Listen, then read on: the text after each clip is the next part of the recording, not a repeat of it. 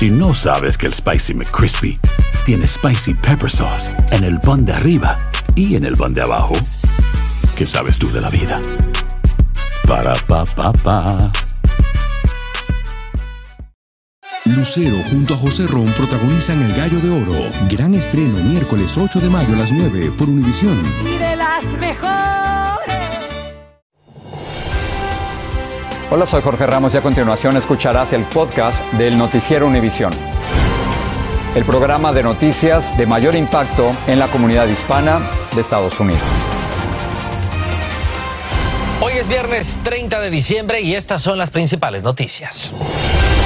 El Comité de Medios y Arbitrios de la Cámara de Representantes del Congreso publicó las declaraciones de impuestos del expresidente Donald Trump. Las miles de páginas abarcan el periodo de entre el 2015 y 2020. Y tras más de seis semanas de investigaciones, las autoridades detienen en Pensilvania a un sospechoso de ser el autor del asesinato de cuatro jóvenes en Idaho. También se le presentaron cuatro cargos criminales. Y la ciudad de Santos, en Brasil, prepara un homenaje para el astro del fútbol Pelé, mientras el país guarda tres días de luto. Y todo está listo en Nueva York para despedir el año y recibir el 2023 con el tradicional descenso de la esfera de cristal en la plaza de Times Square. Este año dicen que no habrá restricciones por COVID-19. Este es Noticiero Univisión con Jorge Ramos e Ilia Calderón. ¿Qué tal? Muy buenas tardes y bienvenidos al noticiero Univisión. Con mucho gusto les saluda Elian Sidán. Jorge e Ilia tienen el día libre. Finalmente se hicieron públicas las declaraciones de impuestos del expresidente Donald Trump. Son miles de páginas en las que se registraron los trámites tributarios del año 2015 al 2020 y en las que también salen a la luz las cuentas que Trump tenía en el extranjero, incluyendo las que tenía en China. Desde Washington, Pedro Rojas nos tiene los detalles de esta divulgación financiera. Pedro, muy buenas tardes, adelante. El Comité de Medios y Arbitrios de la Cámara de Representantes del Congreso hizo pública las declaraciones de impuestos del expresidente Donald Trump entre el 2015 y 2020. Y en las 6.000 páginas se reveló que el exmandatario hizo su trámite tributario tarde y reportó millonarias pérdidas en negocios de bienes raíces y otras transacciones para pagarle menos al gobierno. Quien preparó estos impuestos directamente entiende cómo es de reportar pérdidas durante los primeros tres años de su gobierno, Trump pagó en promedio un poco más de un millón de dólares y aun cuando en 2020 se indica que no pagó impuestos, en sus declaraciones se denota que hizo pagos adelantados anualmente al servicio de rentas previendo el monto que pagaría después de reportar las pérdidas. Trump además tenía cuentas bancarias en varios lugares del mundo, incluido China. Vale la pena eh, recalcar que cualquier americano que tiene cuentas en el extranjero tiene que reportarlas a la oficina de FinCEN. El congresista demócrata Richard Neal, presidente del comité que divulgó las declaraciones de impuestos, dijo en un comunicado, un presidente no es un contribuyente cualquiera, tiene un poder y una influencia como ningún otro estadounidense y un gran poder conlleva una responsabilidad aún mayor. La preparadora de impuestos, Dendra Aguilar, dice que las declaraciones de 2016 y 2020 parecieran ser las menos confusas. Eran los, los años políticos, él estaba corriendo y yo los iba a hacer lo más limpio, pero siempre declaró pérdidas. El expresidente Trump dijo en un comunicado en relación a la publicación de sus impuestos. Los demócratas nunca deberían haberlo hecho, el Tribunal Supremo nunca debería haberlo aprobado y va a llevar a cosas horribles para tanta gente. La gran división de Estados Unidos ahora será mucho peor. Los demócratas radicales y de izquierda lo han convertido todo en un arma. Pero recuerden, esa es una peligrosa calle de doble sentido. Pedro, ¿los republicanos han tenido alguna reacción a esta situación? Elian, ya los republicanos que van a tomar, por cierto, la próxima semana el control de la Cámara de Representantes aquí en el Congreso han dicho que este es simplemente una violación a la privacidad de una persona pública. También Trump les ha pedido ya de entrada que se encarguen de hacer públicas las declaraciones de impuestos del presidente Biden. Regreso contigo. Bien, Pedro, muchísimas gracias. En otra información les cuento que esta mañana fue también detenido en Pensilvania el sospechoso que habría apuñalado y dado muerte en noviembre a los cuatro estudiantes de la pequeña ciudad de Moscow, al norte de Idaho. Su detención es el fruto de largas investigaciones que además han tenido ocupadas a las fuerzas del orden, quienes inicialmente no pudieron identificar ni localizar el arma homicida. Danay Rivero tiene lo último en su informe. Las autoridades arrestaron a un sospechoso en conexión con el brutal asesinato de cuatro estudiantes de la Universidad de Idaho. El supuesto agresor fue identificado hoy en conferencia de prensa por las autoridades del Departamento de Policía de Moscú. Anoche, en conjunto con la policía de Pensilvania y el FBI, los detectives arrestaron a un hombre de 28 años, Brian Christopher Koberger, en Pensilvania, aseguró el jefe de la policía. Los estudiantes Ethan Chapin, Kylie Goncalves, Sana Kernodle y Marison Morgan fueron apuñalados en su vivienda estudiantil en Moscow, Idaho. De acuerdo con las autoridades, Koberger asiste a la Universidad Estatal de Washington y reside en este apartamento en Pullman, Washington. Él compareció en corte hoy en Pensilvania, permanece tras las rejas sin derecho a fianza y el próximo martes debe presentarse otra vez en este estado ante un juez. Durante la investigación, los uniformados reportaron que el arma homicida había sido un cuchillo de hoja fija de grandes dimensiones. Pero en la conferencia de prensa dijeron que continúan buscándola y confirmaron haber encontrado un auto Hyundai Elantra considerado una pieza clave en el caso. Hoy también se dio a conocer este video de una de las víctimas. Este fue obtenido por la página Truth and Transparency muestra a Sana Kernodle respondiendo a las autoridades que llegaron hasta la residencia de los alumnos debido a una queja que recibieron por tener la música muy alta a la una de la mañana durante el feriado del Día del Trabajo. Coverger enfrenta cargos por los cuatro homicidios, sin embargo, como fue arrestado en otro estado, debe ser extraditado para proceder con el caso en Idaho donde se cometieron los asesinatos. Este pudiera no aceptar la extradición, pero ya las autoridades de Idaho confirmaron que de hacerlo iniciarían un pedido mediante la oficina del gobernador de ese estado, algo que podría retrasar el proceso. Regreso al estudio. Daray, muchas gracias. Los fiscales también acusan a otro hombre por un tiroteo que dejó un muerto en el Mall of America, esto muy cerca de Minneapolis el pasado viernes. La policía identificó a Lavon Longstreet, de 17 años, y dijo que se enfrenta a cargos de asesinato en segundo grado y posesión de armas en el incidente, pero aún no está detenido y la policía lo sigue buscando. Longstreet es el último sospechoso en ser acusado después de que las autoridades presentaran cargos de asesinato contra Tayshaun Adams Wright. Y hasta ahora también Brasil se mantiene en luto tras la muerte del rey Pelé. Son cientos las muestras de cariño que han recibido precisamente hacia el astro brasileño desde todas partes del mundo. Pero es en la ciudad de Santos, en su natal país, donde se prepara el gran homenaje para despedir esta leyenda del fútbol. Pablo Monsalvo tiene lo último desde ese país sudamericano. Flores frescas en uno de los varios monumentos que hay en esta ciudad en honor al recientemente desaparecido astro del fútbol mundial. Pelé es omnipresente en este, el mayor puerto comercial del país, en el litoral brasileño. Los locales se preparan para una fiesta de final de año que no será tan alegre como otras veces. El recuerdo de la figura del rey invade todo. Hay congoja, respeto y mucho agradecimiento y él mucha alegría Él le trajo mucha alegría al pueblo brasileño y siempre vamos a recordarlo como un grande en el pedestal, porque no hay dudas de que fue nuestro rey del balompié, asegura esta mujer. El campo de entrenamiento del Santos lleva, como no podía ser de otra manera, el nombre del hombre que alcanzó la cima del fútbol brasileño e internacional con el hasta ese entonces pequeño equipo de provincia. Fui criado con un padrastro. Fui criado con un padrastro que era fanático apasionado del equipo de Pelé. No se perdía ni un partido y me transmitió el amor por él. Por eso estoy aquí, rindiéndole homenaje, dice este señor de 75 años. Y aunque todos esperaban ese triste desenlace, ya que las noticias sobre su grave cuadro de salud eran públicas, la emoción invade cada testimonio.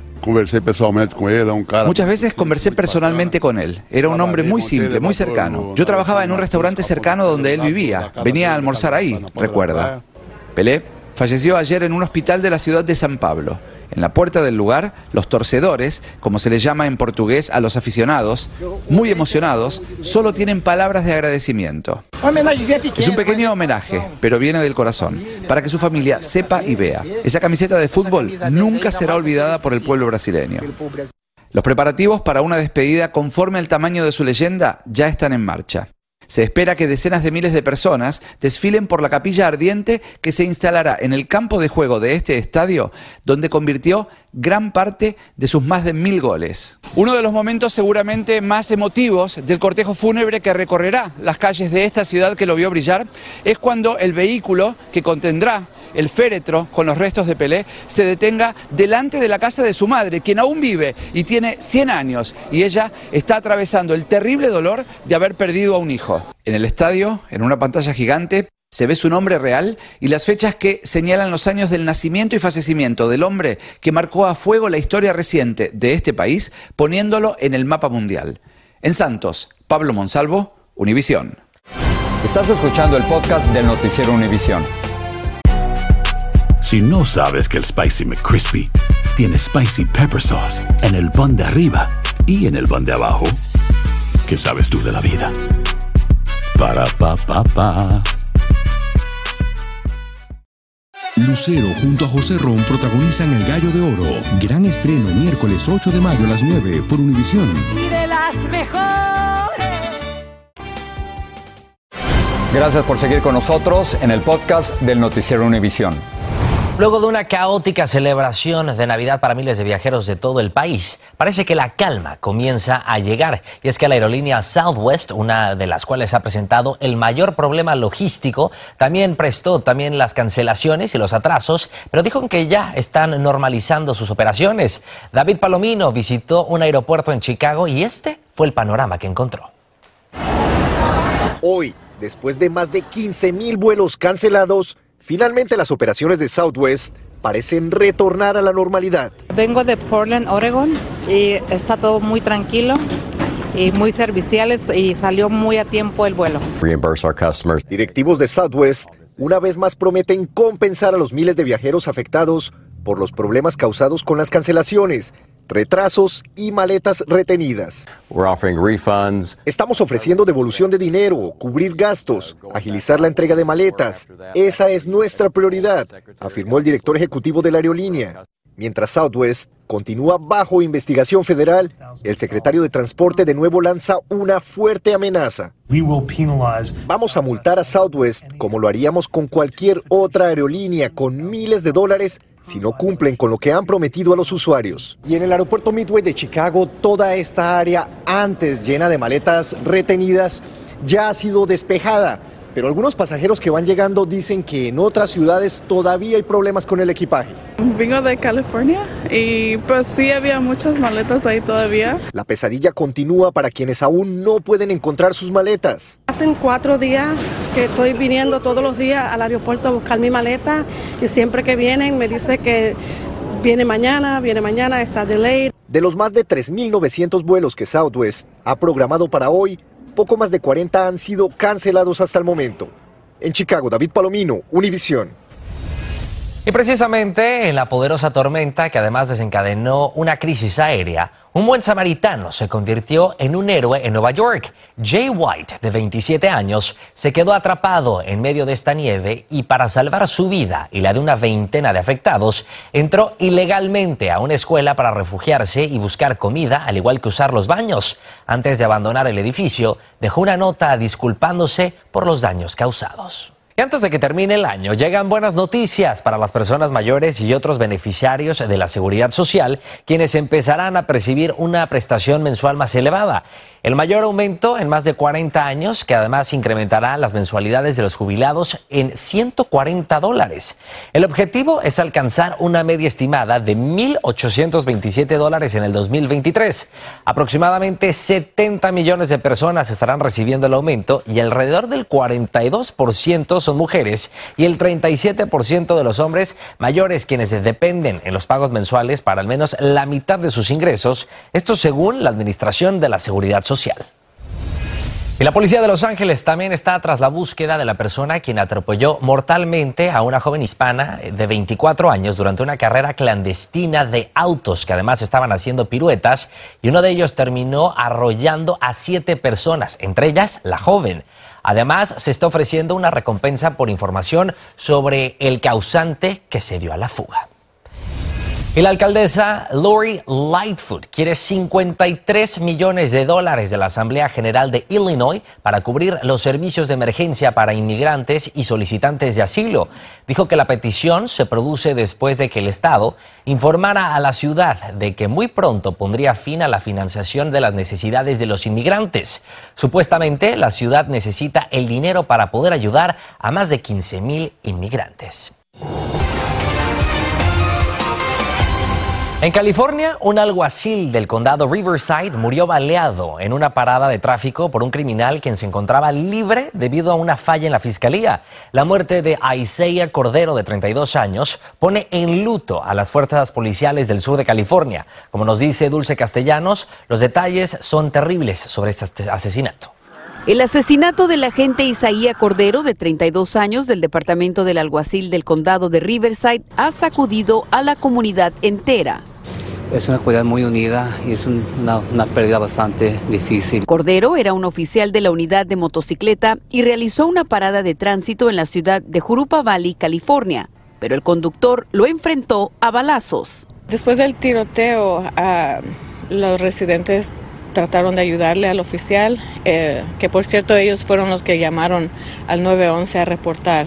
El sospechoso William Shea McKay, de 44 años, se dio a la fuga, desatando una cacería humana y una enorme persecución. Su vehículo finalmente quedó inmóvil por una táctica policial que pinchó las llantas. Otro intercambio de fuego, el sospechoso empezó a disparar a los oficiales que lo estaban siguiendo y los oficiales tuvieron que devolver eh, fuego. Desconsolado, el tío del oficial dijo que era como su hijo. Y hasta me enojé con el Señor porque yo le dije a Dios, Dios mío, ya yo he vivido mi vida, ¿por qué no me llevaste a mí? Él lo que tenía eran 32 años, él no había ni empezado su vida. Su primo dijo que fue gracias a Cordero que logró graduarse y él le colocó su placa hace dos semanas. Cuando mi carrera iniciaba, la de él terminó. Muchos, incluyendo el alguacil Chad Bianco, culpan al sistema legal por dejar al sospechoso libre bajo fianza a pesar de su extenso historial delictivo. McKay no se presentó a su audiencia para ser sentenciado y tenía una orden de arresto. El tío de Cordero dijo que los planes para los servicios fúnebres se están haciendo en colaboración con el departamento del alguacil que planea hacer un homenaje en grande por lo querido que era el oficial. En Jurupa Valley, California, Dulce Castellanos, Univisión. Dulce, muchas gracias. Y bueno, en México, el estado de Quintana Roo es uno de los mejores destinos turísticos, pero también encabeza la lista de mujeres víctimas de trata por cada 100.000 habitantes. Esto según cifras oficiales que también dicen que la llegada de viajeros de todas partes del mundo lo han convertido en un mercado para la prostitución infantil. Alejandro Madrigal tiene el reporte desde la Ciudad de México. Con sus paradisiacas playas y entretenimiento ilimitado, Cancún también es uno de los destinos donde más se presenta el delito de trata de personas y de enero a noviembre de este año se registraron 25 casos, según cifras oficiales, que lo convierten en el primer lugar de víctimas por cada 100.000 habitantes. La preocupación, Alejandro, no son los estados que muestran cifras fuertes, son los estados que niegan el delito o que no quieren perseguirlo. El estado de Quintana Roo creó una unidad encubierta para desactivar estas redes de tratantes y en lo que va del año se lograron liberar a 34 mujeres, la mayoría niñas, durante 11 operativos donde cayeron 21 delincuentes. Así sucedió con Isabel. Hoy tiene 20 años, pero desde muy pequeña su padre la explotaba sexualmente a la edad de seis años llego a Cancún y es donde yo encuentro a mi papá. Y él me reconoce y estoy con él y él me empieza a vender junto con sus compañeros de trabajo que eran albañiles. Como Isabel, su amiga Marisol también fue explotada. Se conocieron en un refugio, hoy son grandes amigas y activistas para evitar que más mujeres sean engañadas. Te sientes desamparada, te sientes sola, pero no por eso te tienes que dejar llevar, tienes que tranquilizarte, buscarte a alguien de confianza que te pueda ayudar. Marisol es pintora e Isabel estudia relaciones internacionales. Ambas son auxiliadas por la Fundación Internacional Caleido y piden a la gente denunciar los casos y no tener miedo de ayudar a muchas niñas. Hoy en día ya hay una ley que las puede, este, que puede sancionar a sus tratantes. En el primer semestre de este año se han denunciado casi 500 casos de trata de personas, un delito que se ha incrementado un 24% y que la autoridad no ha podido frenar. En Ciudad de México, Alejandro Madrigal, Univisión. Alejandro, muchas gracias. El presidente chino Xi Jinping se reunió hoy por videoconferencia con el presidente ruso Vladimir Putin, a quien le expresó que China y Rusia deben de seguir promoviendo una mayor solidaridad y confianza estratégica mutua. Por su parte, Putin confirmó la necesidad de cooperación y afirmó que Rusia apoya firmemente la posición de China sobre la cuestión de Taiwán. En Venezuela, la oposición eliminó la figura del gobierno interino que lideraba Juan Guaidó. 72 exdiputados de la Asamblea Nacional, elegida en el año 2015, aprobaron por unanimidad la eliminación de quien fuera considerado el líder opositor ante el gobierno de Nicolás Maduro. Guaidó había pedido que no se destruyera esta herramienta de lucha para lograr la democracia. Esta noche en la edición nocturna veremos por qué la Administración de Alimentos y Medicamentos pondrá desde el 2023 a la jonjolí en la lista de las comidas de mayor riesgo para sufrir alergias. Veremos qué dicen los expertos del uso de esta codiciada semilla muy utilizada en la cocina mexicana. Y además hay indignación en México tras la liberación del conductor, quien atropelló y le quitó la vida a un vendedor de tamales en el Estado de México. Según reportes, el responsable conducía en estado de ebriedad. La compañía Sunsprout Enterprises también ya está retirando voluntariamente del mercado unas 800 libras de sus bolsas de alfalfa por posible contaminación con salmonela. Los empaques de 4 onzas se vendieron en tiendas de Nebraska, Kansas y Iowa con fechas de caducidad entre el 10 y el 27 de diciembre. Ya solo un día de que termine el año, hay gran expectativa por el premio mayor del Mega Millions, que además se sortea esta noche y que tiene un acumulado de más de 680 millones de dólares, lo que por supuesto podría hacer feliz a cualquier dichoso acreedor de esos números. Vámonos de inmediato con Robbie de Frías, quien tiene todos los detalles desde Los Ángeles. vamos a ganar, vamos a ganar. Año nuevo, vida nueva. Ese es el sueño de millones de estadounidenses que esperan esta noche el sorteo del Mega Millions. El premio mayor del Mega Millions se ha disparado a 685 millones de dólares, el premio más grande jamás ofrecido en la última semana del año. A cinco compré, esperando a ver si nos toca. Refugio Ulloa dice que esta vez no eligió sus números, los dejó al azar. Su esposa lo acompañó y con buen motivo. es que tiene que compartir. El Mega Millions ha tenido 21 sorteos sin un ganador, dejando una impresionante suma de dinero para esta noche. Oh, si yo ganara, bueno, le pondría casita para los niños huérfanos, para mi familia, para mis, bueno, las personas que estén ahí con uno, ¿verdad? Y ayudar a las personas. El Mega Million se juega en 45 estados, las Islas Vírgenes y la capital del país. Mientras más boletos se compren, mayor será el premio, dicen los oficiales de la lotería. Si sube va a subir a 700, 15 millones. Muchos han llegado a Bluebird, lugar donde tantos han resultado ganadores, frotando su billete en el famoso pájaro azul. Suerte a todos y feliz año nuevo. Desde Hawthorne, California, Romy de Frías, Univision. Mucha suerte a todos los jugadores. Y en Nueva York ya se ultiman los detalles para recibir el Año Nuevo por todo lo alto. La tradicional esfera se elevó 130 pies en Times Square para hacer unas pruebas antes de la gran noche del 31. La esfera con más de 2.000 triángulos de cristal se ya iluminan por todo lo alto. Muchas gracias por su sintonía y recuerden que usted y yo tenemos una cita esta noche en la edición nocturna. Muy buenas tardes y hasta entonces. Así termina el episodio de hoy del podcast del Noticiero Univisión. Como siempre, gracias por escucharnos.